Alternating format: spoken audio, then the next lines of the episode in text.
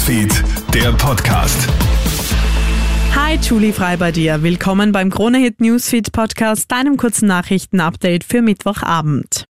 Bitte lass, wenn möglich, in dieser Woche das Auto stehen. Die Megahitze in Österreich sorgt derzeit leider für ein hohes Unfallrisiko. Laut dem Verkehrsclub Österreich sind in den letzten elf Tagen 23 Menschen auf unseren Straßen ums Leben gekommen. Viele weitere sind verletzt worden. Hitze belastet den Körper, die Konzentration sinkt und dann nehmen vor allem die Fahrfehler zu, sagt Christian Grazer vom VCÖ. Medizinerinnen und Mediziner weisen ja immer wieder darauf hin, dass das für den Körper ein großer Stress ist. Dann kommt noch dazu, dass dann viele auch nicht gut schlafen. Deshalb ist es eben wichtig, das Fahrverhalten entsprechend anzupassen. Und wenn man die Möglichkeit hat, bitte mit den Öffis sich chauffieren lassen, anstatt selber das Auto zu lenken. Immer mehr Eltern brauchen für den Schulstart finanzielle Hilfe.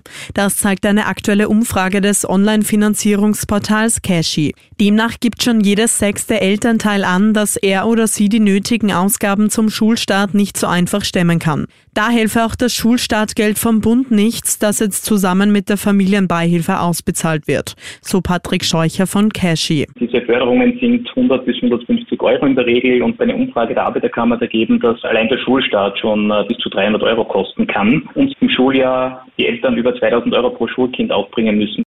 Ist jetzt Schluss mit den völlig irren Kreditzinsen? Die Bundesregierung und die heimischen Banken haben nun Gegenmaßnahmen zu den hohen Kreditzinsen angekündigt.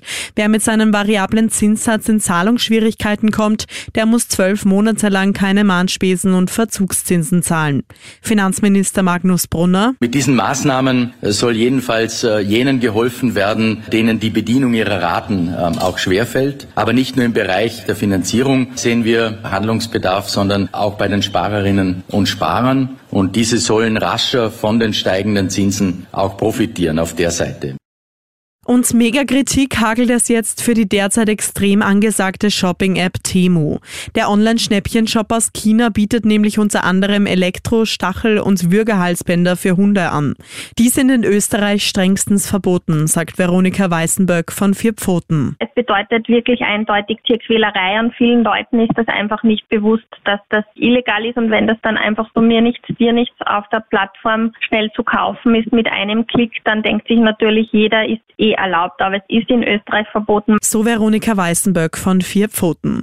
Das war's soweit von mir. Alle Updates findest du wie immer im Kronehit Newsfeed und auf kronehit.at. Schönen Abend dir. Kronehit Newsfeed, der Podcast.